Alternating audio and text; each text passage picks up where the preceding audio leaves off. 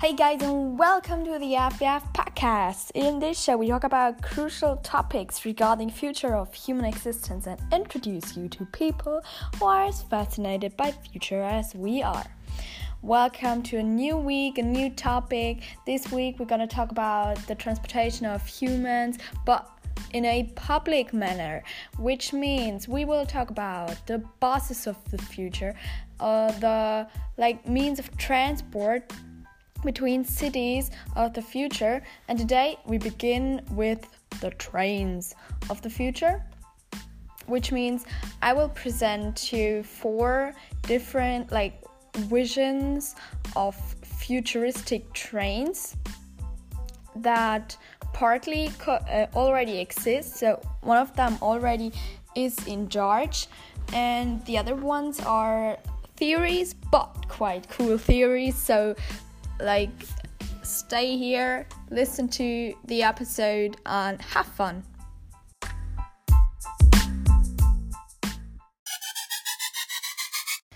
The first one, Hyperloop. We already have talked about that, so I won't go in that topic further. So you cannot only use the Hyperloop technology in order to transport electric cars, but also electric train cars. So you would go, you would again um, send specially designed pods through a steel tube maintained at a partial vacuum. And the velocity is insane compared to those of the cars. Um, if you remember, I think a car in the Hyperloop was able to go like, um, yeah, 240 miles per hour. But here the train is expected to go up to 800 miles per hour. This is insane. And I'm not sure if it's correct, but uh, the source I have used, like, um, said it's 800 miles per hour. And um, yeah, concerning the aspect of the public transportation, the constructors want the train to be a non scheduled train, which means it would depart when you arrive, which is quite problematic in my opinion, um, because I cannot imagine how it should function if there are like in a in an hour every minute there are like 10 people wanting to enter the train and so when does it leave. So how many how many minutes does it wait or is it does it wait until the train is full? This is problematic when there are uh, like not so much people. So you understand this is a bit problematic about that theory but well I'm gonna let myself surprise by the Hyperloop constructors. The second one is the Fleet of the Future. Some of you might already know the train because it is a train constructed by the Bay Area Rapid Transit, which is located at the uh, west coast of uh, the USA, USA, the US, and um, this train is special as it already exists because the Bay Area Rapid Transit is a transportation system serving the San Francisco Bay Area in California. So this is what said Wikipedia because uh, before I have researched this, I haven't known the train yet, but the newer ones really look insane and futuristic. Um, there are three interior designs that like made the whole train very modern, and its mission is to connect the cities in order to allow them, uh, allow the people to commute between like living and working place, which is not special because this is what trains already do today, um, or did have done before, like years. Um, several years ago, they set up a roadmap in order to get everything about the train a lot more modern, and they the result of this was the fleet of the future and they introduced 775 new BART train cars which like went into service January 2018 so they are now 1 year old and I would say this is like a quite young train and are ready to take on a quieter cooler and more comfortable ride. So the mission behind constructing that new train was wanting to eliminate overcrowding as well as introducing a technology which is ready for future competitors. Uh, if you want to Google this, I, as always, will put you the links to the to that BART homepage with further information, but also to the other like sources I have used for the research for this episode. The third technology is the Avelia Liberty. And um, yeah, Avelia also exists today. So the company Amtrak. And um, yeah, the trains I want to present you here is uh, the new generation of trains, Avelia Liberty. These are high speed trains, um, a model of high speed passenger trains, and they are marketed by the French train producer Alstom. So it is related to the TG- TGV and the new Pendolino family of uh, high speed trains and now adapted for North American railroad standards, including the U.S. Federal Federal Railroad Administration crashworthiness standards. yeah, um, so there's a common common platform, and um, that common platform allows the train Avelia Liberty to go from 160 miles per hour as well uh, to, to 20 I cannot speak anymore. 220 miles per hour, and this reduces time spent on the road. So there is a modular design um, to easily expand um, to take on more passengers on board. So this looks quite funny in the video as there is just an additional train car popping out of the other ones. Uh, you gotta watch this. it's really funny and somehow I don't know if how it, it want to be realized.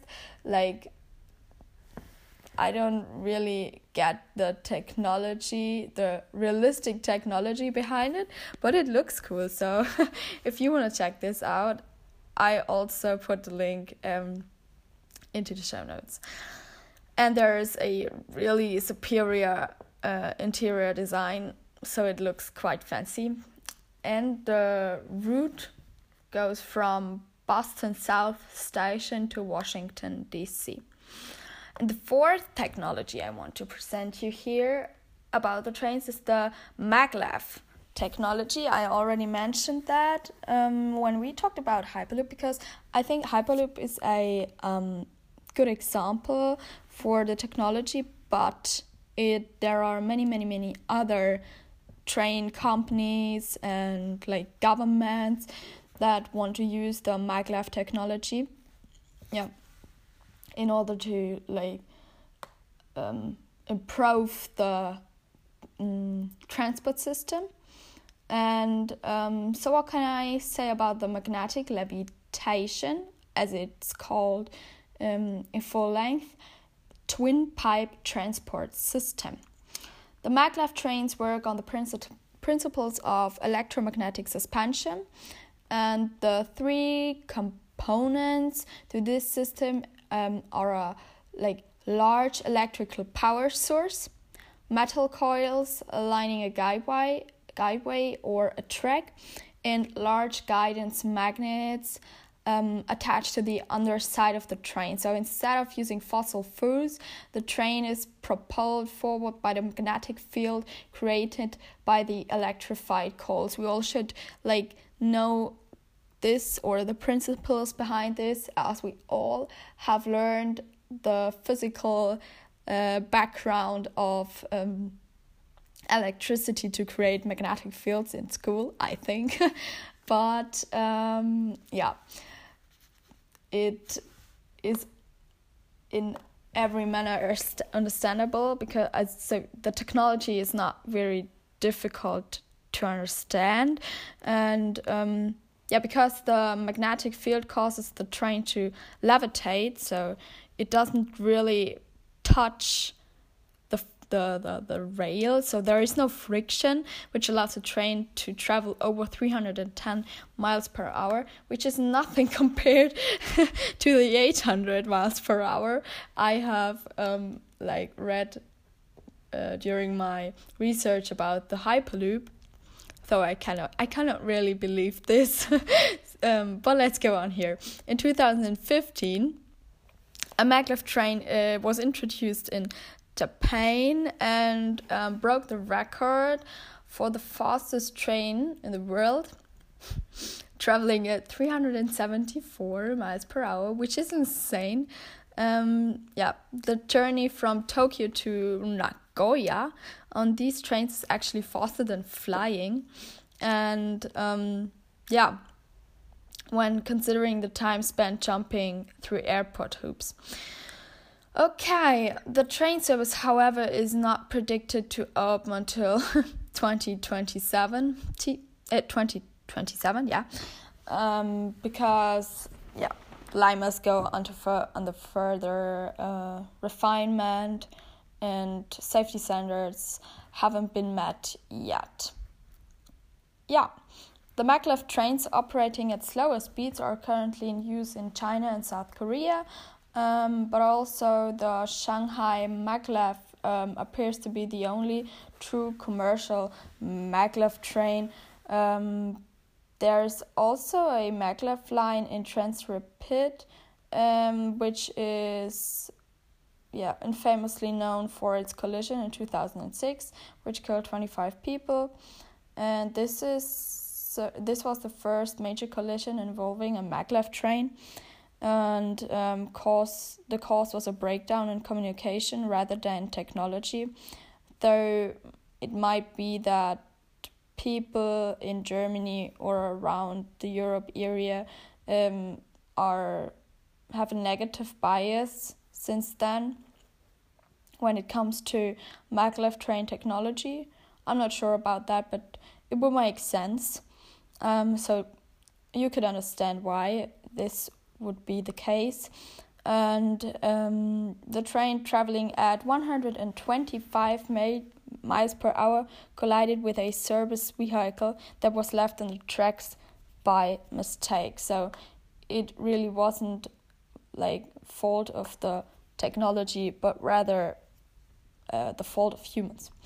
And um, which are the like advantages of maglev technology, you get a minimum of a third less cost to manufacture carriages and uh, the rail. Then it is faster than any other design with speeds up to ah 800 kilometers per hour. Okay, so I've got a second source, and there's the second source principle, so it might be correct. the third um, advantage is that you get no moving parts then it does not require bridges over water or creeks. It is perf- uh, it's perfect uh, designed for the use in tunnels as it is designed um, round and the rails are inbuilt during tunnel manufacture. There is no need for uh, land excavation. Um, the lightweight plastics injection molding of tracks uh, and carriages materials used uh, Kevlar and other new plastics. Then there is a green advantage the wind power electrifying um, the rail, and there is solar on board, uh, solar and genera- and onboard generators, um, which are used to power the carriage magnets. And as a last advantage, a flexible there's a flexible transportation solution for the public and um, the private sector. Ah, the last, no, this was not the last advantage. The last one is the high speed automated transportation suitable for the freight and mining industries. Right. Very interesting. Alright, guys, this was the episode of this week, first one the Monday episode on future on the future of trains. I hope you enjoyed the episode. I hope you will have a enjoyable Monday. Make the best out of it, crush it, and yeah. if you like the episode, share it with someone which is also insanely interested in technologies or in the future. And well, we'll hear each other tomorrow.